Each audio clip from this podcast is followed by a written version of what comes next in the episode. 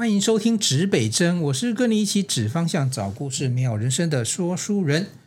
好，我们这一集指北针节目呢，来到世事难料这个题目啊。那世事难料的概念就是说，两个不同的世代的事件，然后我们希望呢，它不难料理。呃，我们这一些节目呢，这整集的节目呢，我们都会系列的节目，我们都会邀请到现在就是九年级生的郭嘉爱同学。哎，嘉爱在我对面来跟大家打个招呼。大家好，我是郭嘉爱，然后我现在是高中二年级的学生。好，你看，就是中年大叔跟中年女生的一个、嗯、一个互动的对话哦。那这一集我们要谈一个主要的题目哦，就是最近。很火红，可能大家到现在还在用的，就是线上学习。那这个题目呢，我们会分两个不不同的观点角度哈。因为我自己除了，当然我自己有线上学习、线上会议啦，但是正好在这个题目上呢，我跟嘉爱是扮演不同的角色。嗯，好，嘉爱是学生学习的角色，那我就用了我在大学现在开设一些啊课程里面线上教学，我从老师端来讲一下我的看法。哦那请嘉爱，你要不要先聊一下你你这个你自己印象中啊，这个线上学习也也不用印象，你现在还在学嘛？听说你、嗯、听说你你们也没什么休息，然后暑期辅导马上就要开始，然后持续线上学习。对啊，那你你讲一下你你哎那时候你们线上学习，你还记得是是怎么开始吗？听说是一个很突然的的状况底下呢就开始了。嗯，就他公布说要。线上学习的那一天，我们还在段考，就是我们考完最后一科的时候，然后老师就跟我们说：“哦，大家书本收一收，明天就要开始远距教学。”然后大家都说：“哈，明天开始远距教学，那么突然？” 所以你们之前学校有没有演练过远距教学？没有实际演练，可是呃，在疫情刚爆发没多久，就是那时候就已经很多国家或有些外县市。就开始有一些远距教，可是大学端的时候已经有一些远距教学的时候，嗯、我们学校那时候就有开一个大群，把大家学生都拉进去。嗯呃，我我这边回回呃回应一下，就是其实大学它准备相对早了，因为、嗯、呃大学部的远距教学基本上它不是真的实行，但是有所谓的演习，就是演练。哦就是因为为了让大家、让老师跟学生都知道怎么做，所以他有挑一个时段，然后大家也不是全部啦，就是类似这个时间上课的呃同学跟老师都必须执行远距教学来做一个测试。哦，对，所以但可是讲实在话，我没有被测试到。哦，所以当初也是直接第一次就，对我也有点措手不及。不过，因为我自己做影像工作，跟现在做声音工作，这个东西难不倒我，所以不是太困难。反正就啪，我们就开始了。但是对我来讲，我要去熟悉系统。你们需要远距教学用哪一个系统？用 Google 的 Google Meet。Google Meet。嗯。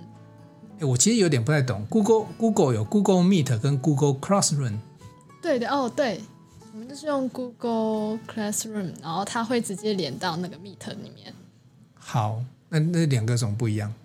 呃，Google Classroom 就是老师可以直接开课程，我们就是每一科老师都开一个，所以我们的课程区一大堆一排。哦，就是课程直接开在 Google Classroom 里面。对，然后里面老师可以放一些上课资料啊，或者是讲义资料啊。嗯。然后，对，它就是 Google 整个系统，就是我觉得 Google 方便的地方啊。嗯。它不是有 Google 文件嘛？嗯。然后 PPT 哦都可以用就对了。对，它都是共用，然后 Google 表单之类，老师可能就是这样。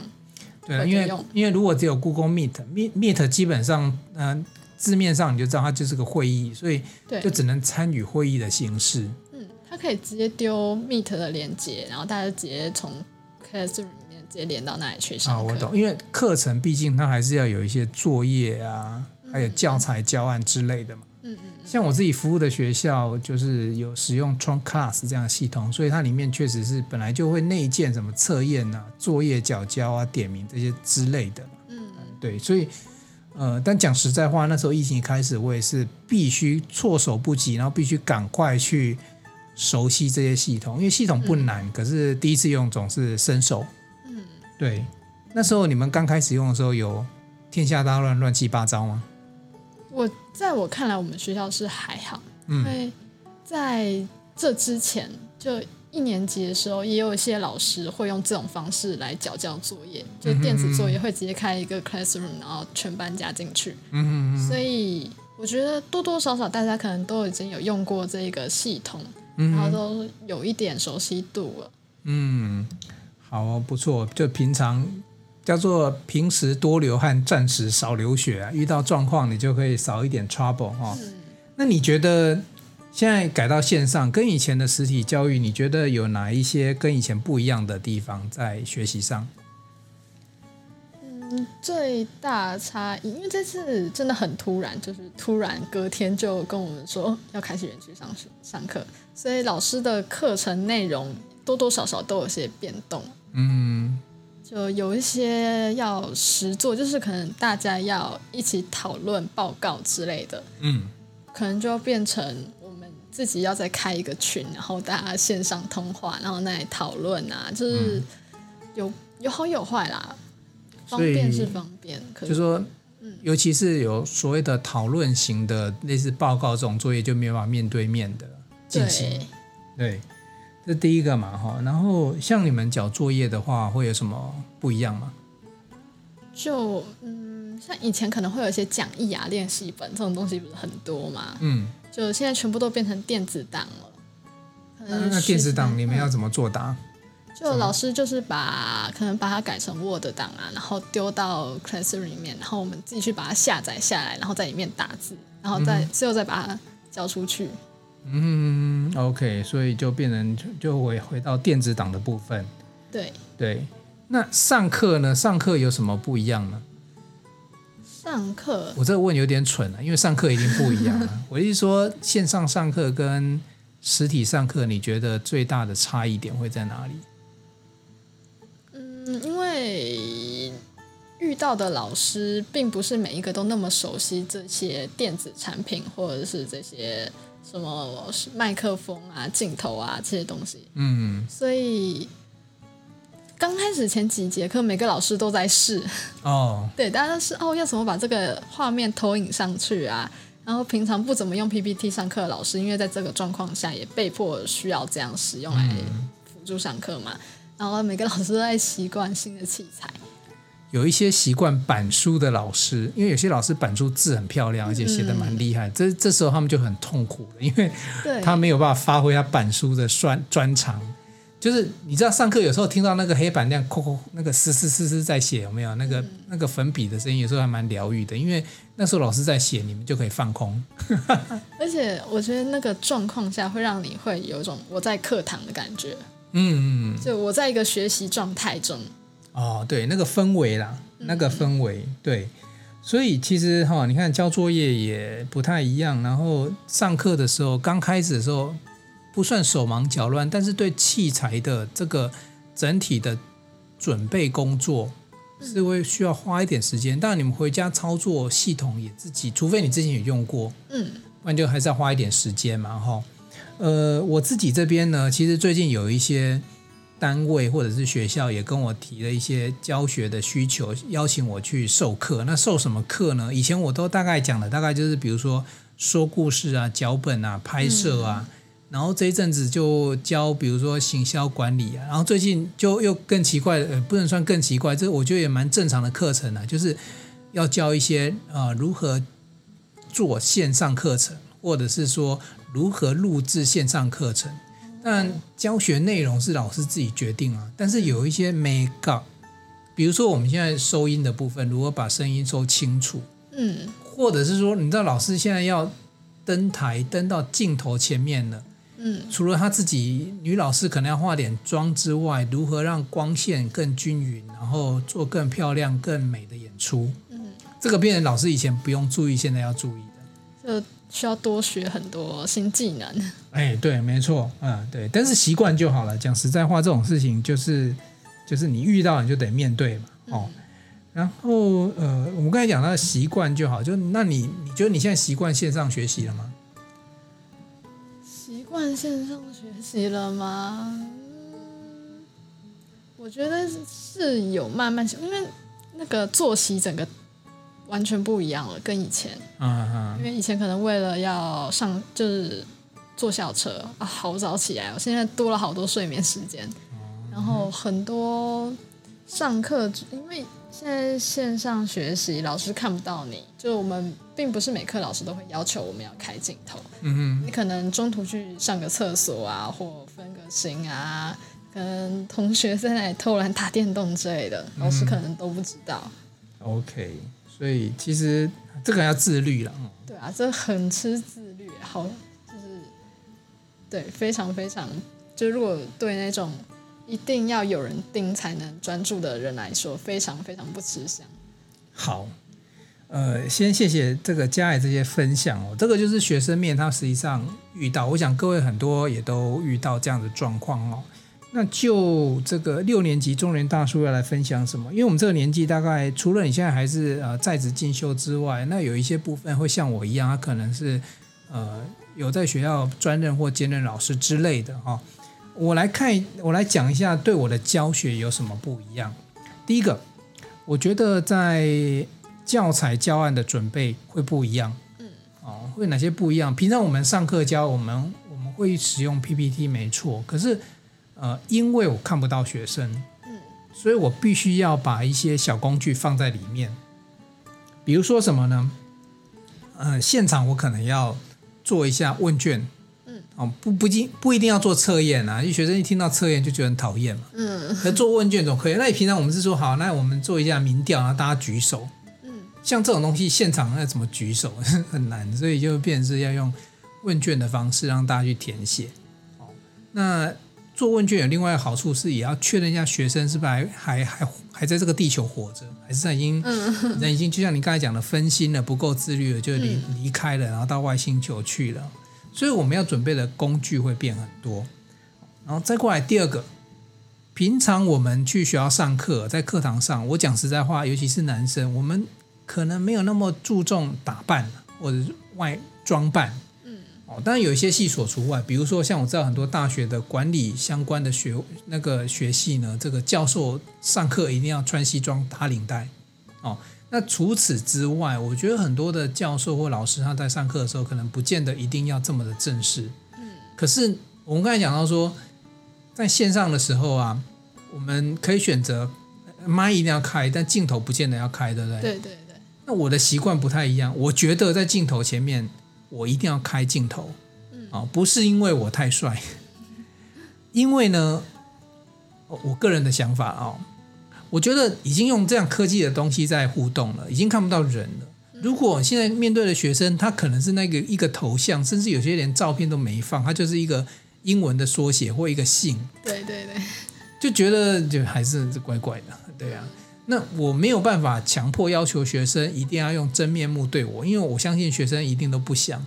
因为这时候你开镜头，他在旁边打电动，你可能会发现。嗯，对。那我我的方式是没关系，但是我希望，呃，已经这样子了，是至少老师还要让大家看到嘛，所以我会开我的镜头。嗯，然后开镜头开了几次之后，我发现一件事情，就是说以前我不是那么注意上课所谓的仪容。嗯因为所有的名师都是重视内容，不是仪容嘛，对不对？对。可是我不是名师啦，我不是说我重视重视内容，就是不重视仪容。就是，但是我发现开了镜头之后，你不但要重视内容，也要重视仪容。因为你你开镜头之后啊，一般我们就直接用 notebook 或者电脑的那个那个镜头直接对你嘛。对。那人在那个画面上不是大概占了三分之一啊？嗯。可能四分之一到三分之一，很大很多呢，甚至一半都是你。对。就是随便穿，我觉得不够尊重学生，也不够尊重自己。嗯，所以呢，我就变成是，哎，我第一次上课穿衬衫打领带就是线上，因为我要让学生知道，哎，看到了我至少舒服一点啊。那不见得穿西穿这个衬衫打领带一定舒服了，但是至少总比你穿的随便好一点。所以这是我对我自己的要求。我不知道有没有其他有没有老师这困扰？你在镜头前面。有很多老师他干脆不开镜头，我知道。但是开了镜头之后，我相信尤其是女生老师，可能化妆要稍微注意一下，因为你那个脸就是那个这画面都那么大，对不对？嗯。你如果在课堂上，不就是就走来走去，反正老就是有一段距离，对嘛？镜头就放，而且搞不好学生给你截图，哦，对，有没有？嗯，拍照、恶搞截图，可能老师眨眼的那一刹那之类的。哎，对对对，哎，你蛮有经验，就知道同学有在玩。同学会这样玩。对，所以我们还是要稍微注意一下自己的这个这个服装仪容啊。好，那那再过来就是说，呃，我觉得上课里面啊，平常我上课，我们叫做呃管理，有一种管理叫做走动式管理。我们现在教学一种叫走动式教学，就是像我从来就不会把自己定在讲台前面。嗯，我不知道你有没有老师，应该有两种嘛，一种会走来走去，一种是不会动。对，对嘛哈，我我不是那种不会动，我是会动的。嗯，然后呢，我就会游移到各个同学身边，然后问他一些问题。现在这一招不管用，没有办法。对，以前我上课还有发送小礼物。哦。就是你有答对的有小礼物，然后这一招在现在完全没得用。嗯，对。然后后来我就发现说，那怎么办呢？就是同学的头像在那里呀、啊，然后现在叫做不是叫做移动式的教学，叫做滑鼠移动式的教学。就是我点到，就滑鼠移过去，然后点到某个同学那边，然后可能要 cue 他说：“哎，你你问看看他有什么想法。”嗯。可我讲实在话，效果不好。哦。你知道为什么吗？会有时差吗？是这个吗？没，不会 lag，就是至少你假设网络都正常，没有什么时差问题。你觉得这种滑鼠移动的这个走动式教学，嗯，效果为什么比实体的人体走动式教学不好？最大的原因是什么呢？就是我礼物我没有办法送礼物，是因为这样吗？对啊，其实现在当老师是很困难，就是就还要贿赂一下，不是贿赂啊，就是奖励一下学生啊，对啊，因为呃你要开口嘛，你奖励一下，不管是帮他加个分，或者是说给他一个小礼物，我觉得对学生都是一种鼓励。他我刚才讲了嘛，就是说之前我们上一集提到是说，其实学生就两代之间，现在学生的表达能力已经不像以前一样，就是更害羞了，嗯，表达能力搞不好没有更好。那这时候这时候这时候不现场 cue 他，那网络上 cue 他。呃，网络上 Q 他，我发现分成分成两种现象，嗯，一种就是，呃，会讲的还是很会讲，嗯，然后呢，另外一个叫做不会讲的变会讲，哦，这是我发现，哎，线上教学我找到了一个蛮特殊的现象，什么叫不会讲的变会讲？平常你家讲话是实体，你要用嘴巴跟人的互动的讲话，面对面，他会害羞，嗯，对。然后现在他怎么做呢？现在他因为学生很多，大部分学生都喜欢敲键盘，嗯，所以比如说在呃对话里面，像一般的不管是 Google Meet、Teams，还有各种的 Rooms，它都有那个功能，就是可以留言之类的。对对对，那你你如果发现说他不好意思开麦，你可以请他留言。哎，我觉得大家在留话区，就是留言区的反应。这个部分是比现场还热烈的，对，这个我观察到就是不太一样，但是我认为是优点优势啊、对，然后还有再过来就是说，呃，当然你刚才讲的说老师那些设定啊，那可能就是硬体，硬体包含所谓的这些，现在你像电脑哈、我上次去这个这个电子卖场啊去问，据说现在能 notebook 啊，然后一些桌机的配件啊，甚至组装桌机的。原物料啊都缺货，大卖。对啊，因为你现在现在哈家里不是有一个人要线上对，爸爸妈妈要线上上班，嗯，哥哥姐姐弟弟妹要线上会议，家里就一台电脑是不够用的，嗯，对，所以要干嘛呢？要准备好多的电脑，电脑上面还要配备镜头，嗯，所以有些东西大卖嘛，比如说镜头，嗯，麦克风、耳机，耳机，嗯，你看我们现在都戴着耳机嘛，所以这些东西是必要的一些一些一些配备哦，那。硬体跟还有网络，家里本来如果只靠手机网络有没有？不得不去申请宽频，因为我们上课如果是视讯就要靠流量。对。那手机如果你不是吃到饱，你可能会爆掉。对。流量会爆掉。对。所以其实你看这些都有一些不太一样哦。所以上课你要准备的东西，老我老师这一段要准备的东西，然后面对学生，然后我讲。我讲实在，我更花心思，就备课平常大概是平常备课量时间的两倍左右。嗯，其中原本的备课要备，然后还要再多花一倍的时间准备这些小工具啊，比如说测验啊、问卷啊，然后怎么样跟大家互动啊。嗯，所以其实是对老师来讲是是更吃力的。那更何况有一些老师没有用过这些山西科技的器材，嗯，他又要去摸索，所以对对老师来讲，我讲实在话，这个是比较吃重的。嗯，对。好，那我们刚才讲的是说，跟以前哦，我我们我们两代之间哦，就面对到这个线上教学有一些不一样。嗯，那你刚才有提到线上教学一些好处。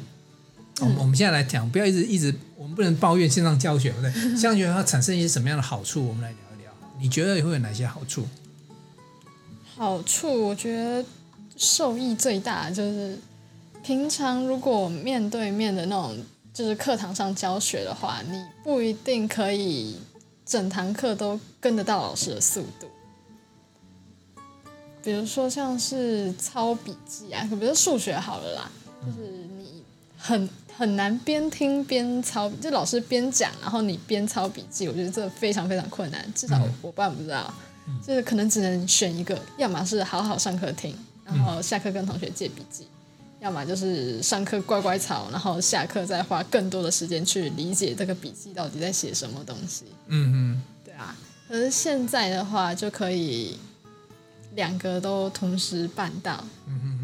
可以上课好好的听，然后笔记来不及抄没关系，把旁边的其他设备，比如手机呀、啊、拿出来，然后把那个老师的算式笔记把它拍下来，然后下课再把它抄下来，然后你上课还是有听到。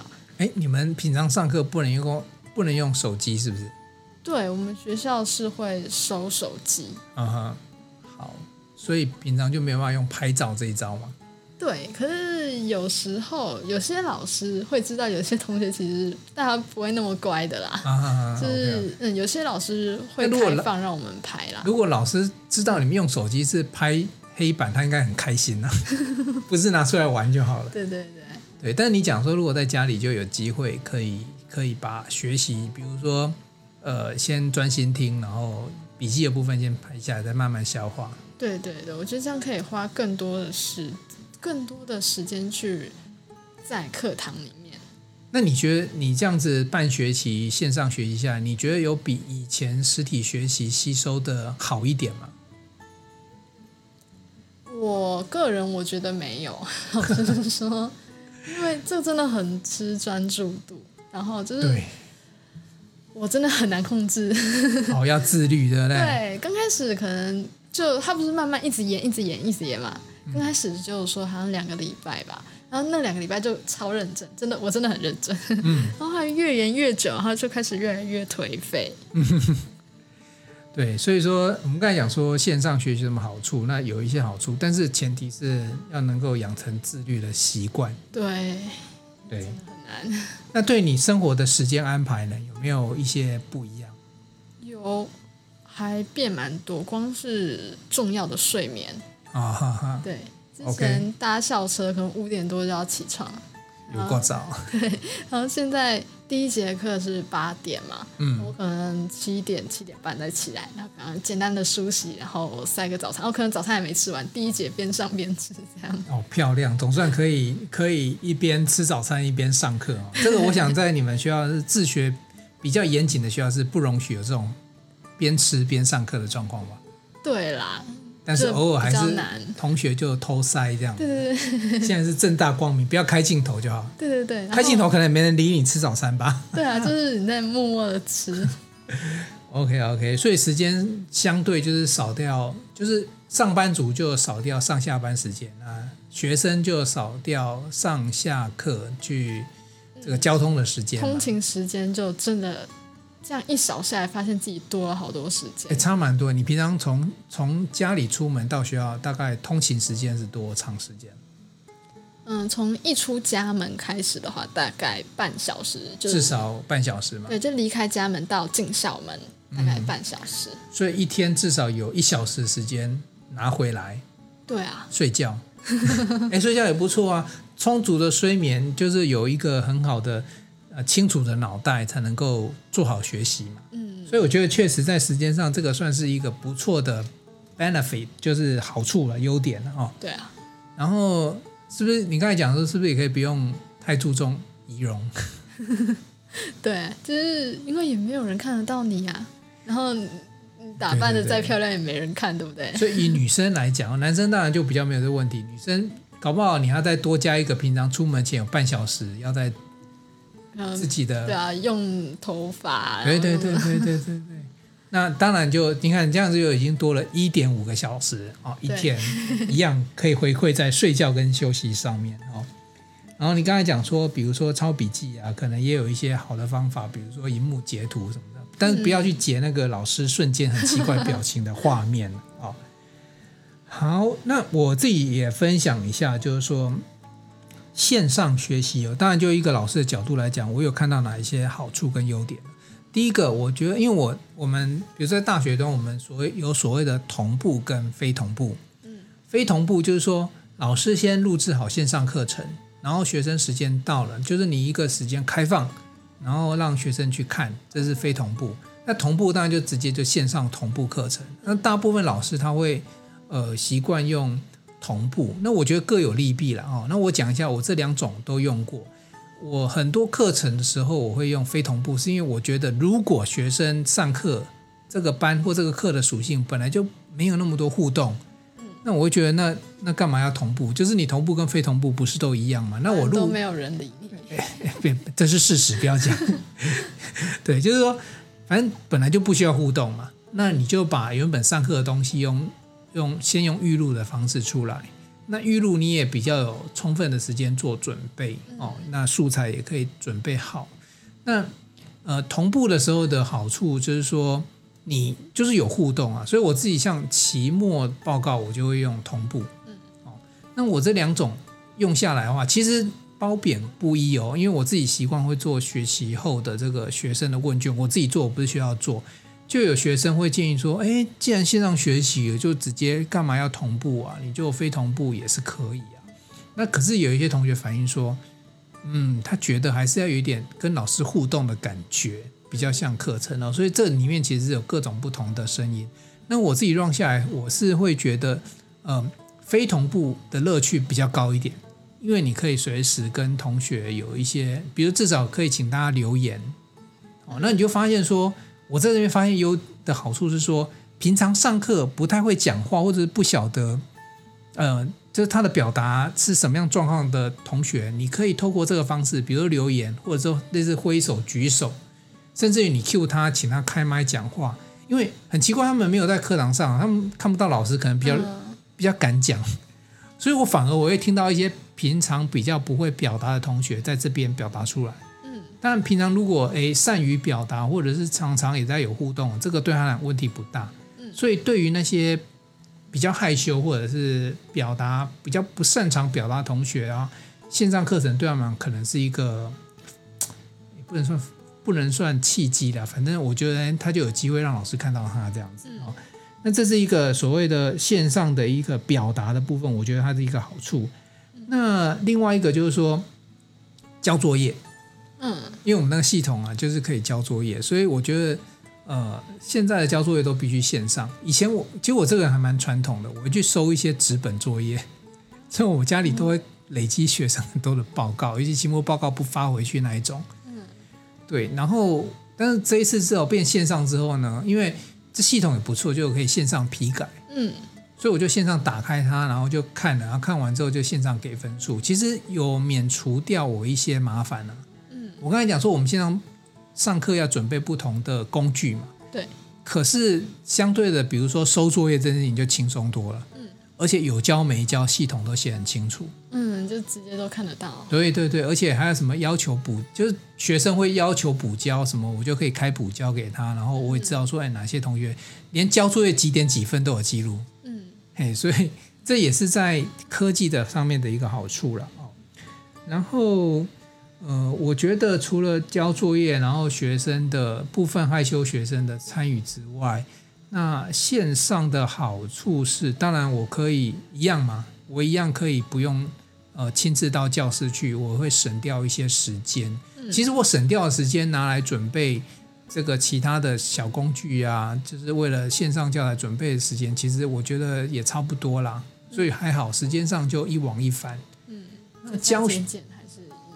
对，那但是呃教学的效率上来讲，我先不谈学生吸收那一块，学生吸收你刚才讲的可能不见得有比较好，因为这里面要有学生的自律嘛。嗯，那教学的效率上来讲，对我来讲大概 equal，就觉得差不多，因为我平常就是教这些东西。嗯，我现在只是透过镜头跟麦克风传达出去，所以对我来讲没差。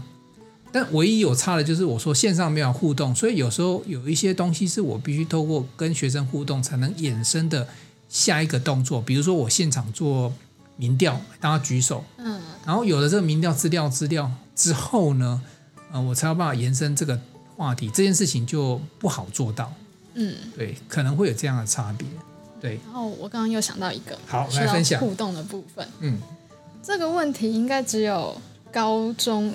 端以下，就大学应该不会有这个问题。嗯，就是线上教学，我发现老师的进度比较顺，比较顺。嗯，因为少了同学的骚扰，对，打扰，同学的争执或者是怎样，因为大家都懒得开麦还是怎样，反正我们至少我待的班级是比较沉默，就平常反应就很少，可是还是会有少数那种比较。欢乐派的事，就是常常会会带一些娱乐的同学在嘛，啊、就是每班多多少少。然后可是线上之后，大家就变得很安静。然后，可是你不觉得是上课的乐趣吗？对，是这样没错。可是对啊，是比较无聊了一些，少了比较对。以前我我在上课的时候，就是说在紫金就我们上硕士班课的时候，嗯、其实我们最喜欢听教授们在台上就是暖场那种哈拉。嗯，因为一开始后面就进到很严肃的话题了，所以如果有机会跟教授哈拉，我觉得还蛮愉快的，那是上课的小确幸。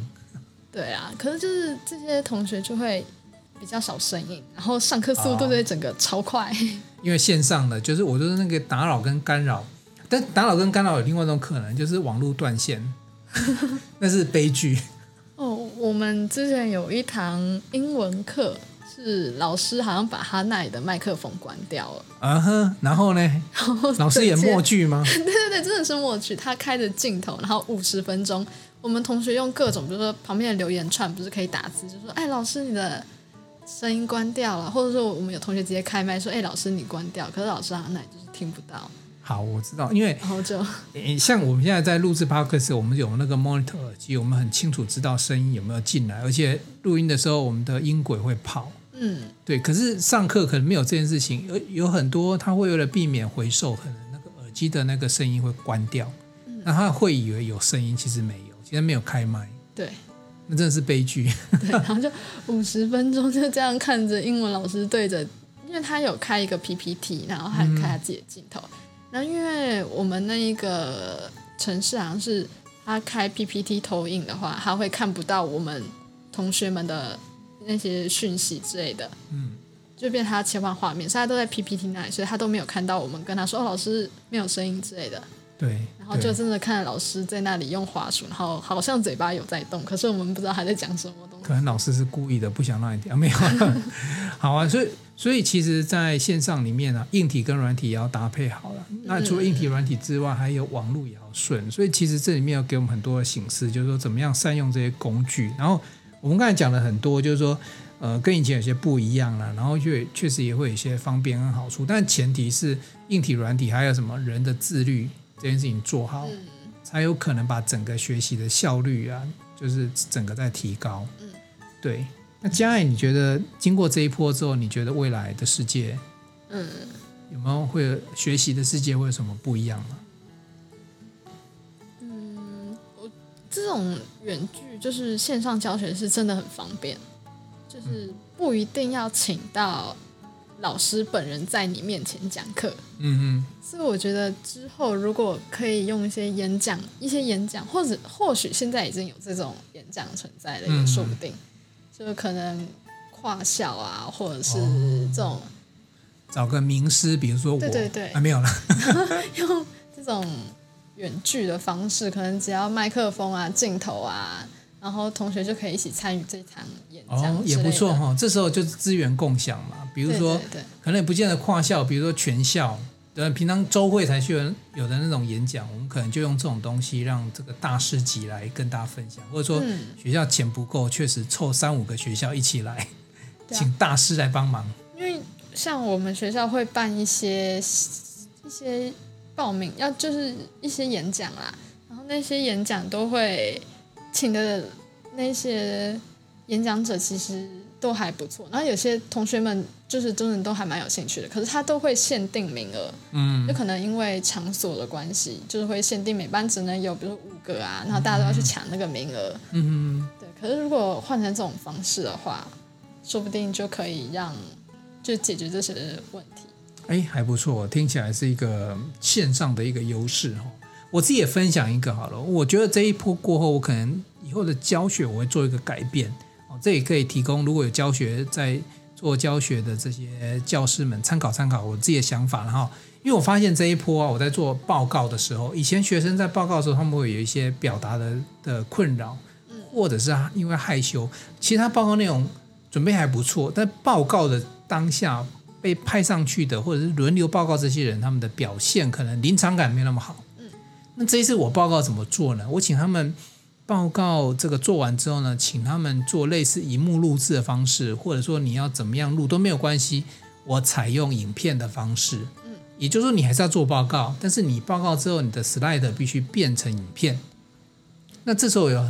我觉得好处是对他们来讲，某一些平常比较一样是不善于表达的同学，他就有机会把这个，他也可以成为这个那个简报者，因为他可以有充分的时间做准备，而且他不用直接面对老师，不用直接面对舞台。因为我发现有一些同学想比我想象中的表现还好，平常我看不到他表现的，嗯，所以我觉得这个以后我可以作为参考，就是哎，如果比如说。各种的报告的话，我先让大家录制好变影片。我们先观赏你报告的影片。那如果说在真的我们人你在教室的话，没关系，到时候我再请你到台前来再做补充分享。嗯，这听起来好像会比如果因为怯场而无法好好临场发挥的的那些组别跟同学有更多的优势。所以总而言之，就是说。